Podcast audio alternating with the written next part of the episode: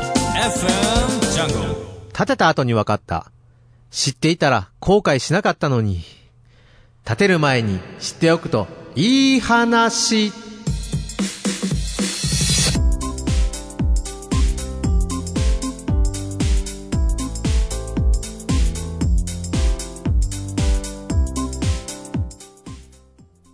建てた後に分かった、建てる前に知っておくといい話。このコーナーは建築家と建てる家を身近に手軽に、株式会社グローイングの提供でお送りいたします。さあ、本日もグローイングの太田康之さんにこちら、スタジオにお越しいただいております。太田さん、こんにちは。はい、こんにちは。よろしくお願いいたします。よろしくお願いしますね、4月もあっという間に1週間が経ちまして、そうですね。ね、まあ今週も、それこそ今週はね、春休みも終わって、はいね、えー、ちょうど放送してますタイミングですと、入学式がそうですね。行われているんですよね。はいい。や、でも本当に、今年の入学式はね、どの学校もうん結構こう桜に囲まれながらはい。ね、迎えてるんじゃないかなと思うんですけれども。そうですね。う。ん、どうですかなんか入学式の思い出とかっていうのは、太田さんは。入学式ですか。なんかはい入学式というと、小学校とかの記憶はあんまり薄いんですけど、うん大学行った時にですね、そはいの大学のその、こう登っていく坂道が、ほうほうほうもう桜並木だってですね、すごあらく綺麗だったなっていうような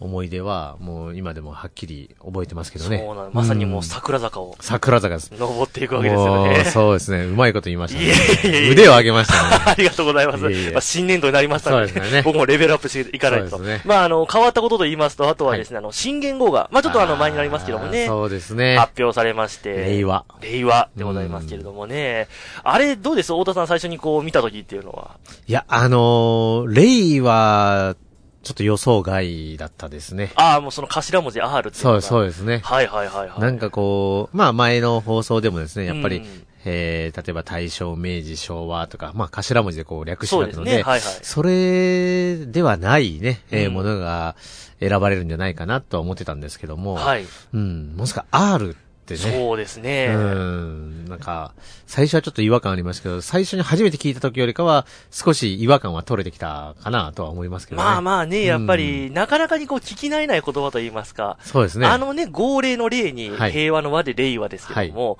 あの令という漢字が頭に来る言葉がね、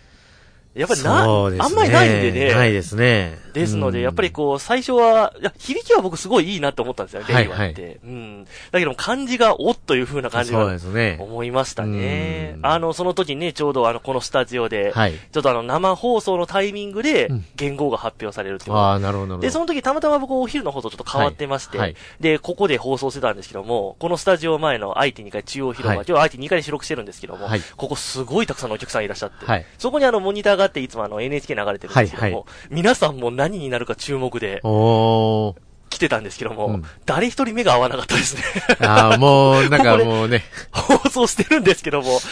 もうそっちのけで皆さんこっちにこう注目したまん あで。やっぱり、NHK です。 ジャングルよりい NHK やいでや、すとかというよりかは、やっぱりあの、話題性ですね。話題性ですよね話題性ですよね。そうですね。そうですね。うんいえいえ、まあ、あの、ジャングルもね、またちゃんと発表もしてましたんで、そうでラジオ聞いてた方は、ジはいャングルで、あの、情報キャッチしたかと思うんで、ねまた今後ともよろしくよお願ろいしくお願いししま。ますす。まあでもね、あいよいよもう令和もあと1ヶ月で、はい。なりますからね。そうですね。なんか不思議ですよね。そうですね。うんあのーでもこう、今までと違って、こう、新しいね、はいこう、例えばこう、お亡くなりになられてとか、うんっていう形でね、言語が変わったんではなくて、そうですねんこの、新しく、こう、変わるっていうね、うんうんプラスの感じなんで、まあ、おめでたい感じでの、この新しい言語っていうのはね、今までなかったことですから、はいすごくちょっと新鮮だなっていう気はしますけどね。そうですね。まあどんな年、もう本当にね、素敵ないあの年になればそうですね。いいかなと思うはんい。でね。令和元年。そうですね。もう、昭和、平成、令和3世代生きるってことになりますね。そうですね。よくよ、僕もそうですもんね。昭和62年ですから、ギリギリなんですよ。そうですねだから昭和、平成、そして令和と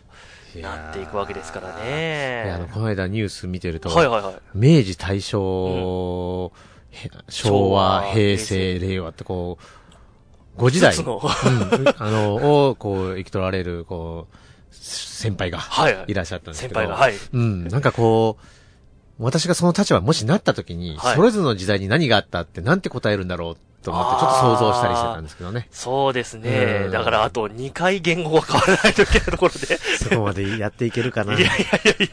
いや、うんまだね、これからもよろしくお願いいたします。いやいやよろしくお願いしますはい。さあ、えーこはのいコーナーではですね、家づくりに関する相談をリスナーさんからいただきまして、それに関して、えー小田さんにお答えをいただいているわけでございますけども、はいあの、小田さん今日もですね、ちょっとあの、リスナーさんから、あの、メッセージをちょっといただきまして、はいありがとうございますちょっとあの、まとめてきたので、ちょっとあの、こちらをちょっと聞いてほしいんですが、ちょっとね、今回、はまあ、私はちょっと変わってるなって思った方なんですけどうーんなるほどなるほどいやいや、こういう方もいらっしゃるとは思うんですけども、うんうんえー30代の男性の方なんですけども、えー私は20代の頃から、えー自分の家、マイホームですね、はいを持ちたいという、えー欲望があります。なるほど。はい。なんですけども、えっ、と、私は今独身です。はい。えーしかしながら家が欲しいなと考えております。うんうんえーこういった際に、えーゴロインさんのこんな事例はあったのでしょうかと。まあ、要するにその、なんか僕の中で結婚をして家庭を持って家づくりっていう風な流れがうん一般的かなと思うんですけどそうも。ですね。はい。あのーやっぱり、こう、まあ、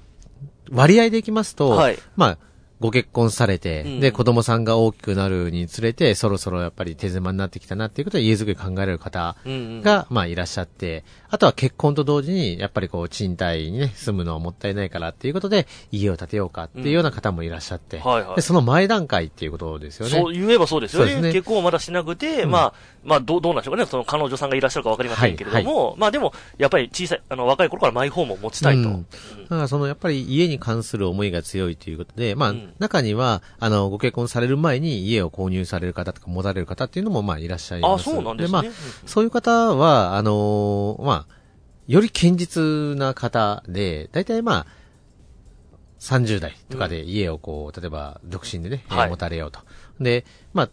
その、独身の時に家を持たれて、その時からですね、もう家賃を払うのがもったいないとおーいうことであれば、もう先にもう払っていこうという形の考え方をね、うん、される方っていうのも中にはいらっしゃるのであー、まあすごく堅実的だなとは思いますけども、うんうん、あのーやっぱりこう、家を建てるっていうのが、まあ全体的にですけどね、こう女性側から、ちょっとそろそろ家欲しいなとかねおー、男性がこう思うよりも、女性の方が、そろそろ新築欲しいな、家建てたいな、ねえ、あなた、みたいな感じのことが、世間一般的にはちょっと多いんではないかなと。あうん、そうなんですねは思いますね。だかうらん男性的には、やっぱこう、なんですかね、35年のローンを背負いますから。まあ、不そうで安すね。と、なんかこう、怖さと、ってはいいうのがありますから、まあそういうところ自分からこう、よし、家建てるぞっていう人はね、あの、中にはいらっしゃるでしょうけど、まあ全体的に言ったら少数になるのかなとは思いますけどもはあ、でもまあそういった思いを持たれてるっていうことは、まあ、堅実にですね、あのもう最初からこう、コツコツ返済していって、早うんくうん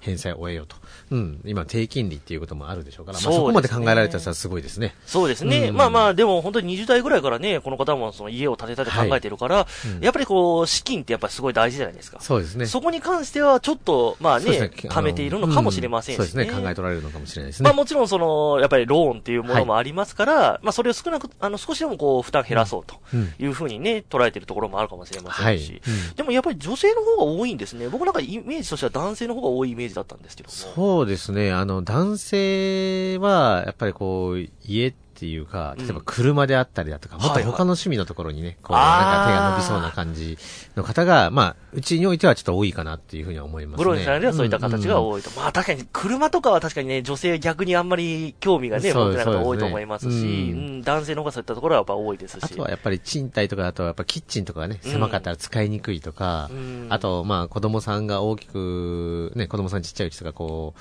やっぱり賃貸に住んでると、やっぱ夜騒いでると、もう静かにしなさいとかってあいーう、そういうのがストレスになってきたりとかはいはいはい、男性よりもやっぱ女性の方が生活的なね、あうの、んしていく中でのストレスって多いと思うんですけどもそうですね、まあそういうので一気になったらその辺がクリアできる、キッチンも広くなるし、まあ、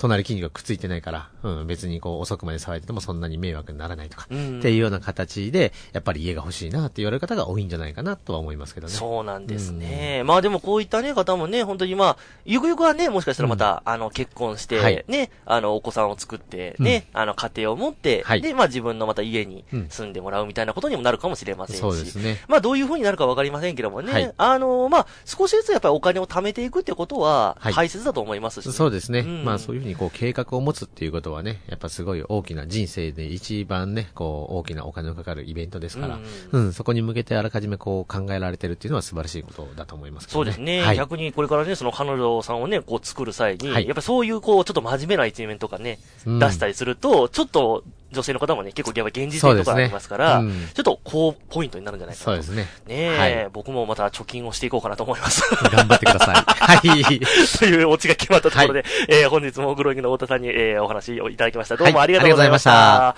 建てた後に分かった、建てる前に知っておくといい話。このコーナーは建築家と建てる家を身近に手軽に、株式会社グローイングの提供でお送りいたしました。